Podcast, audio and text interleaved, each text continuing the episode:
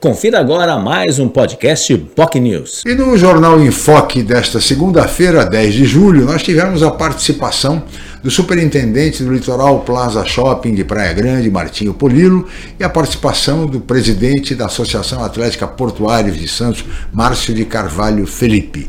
Eles falaram sobre o novo empreendimento do Grupo Peralta na zona intermediária de Santos, que prevê um novo shopping no entorno da Portuguesa Santista, no entorno do estádio Urico Mursa, naquela região ali do, do Campo Grande, Marapé, Vila Belmiro.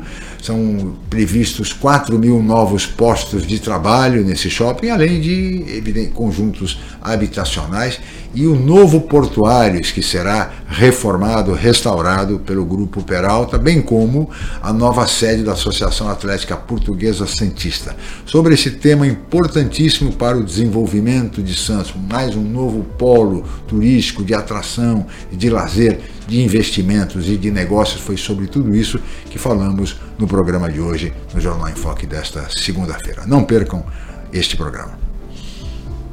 Você ouviu mais um podcast BOC News.